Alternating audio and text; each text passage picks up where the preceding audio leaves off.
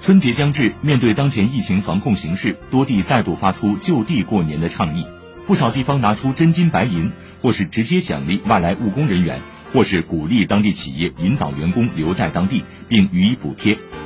澎湃新闻报道，今年浙江宁波、安徽合肥等地宣布直接向外来务工人员发放现金红包的举措，部分地方还同时为留下外地员工的企业带来诸如消费券等福利组合拳。以响应就地过年，换牵挂的人安心放心。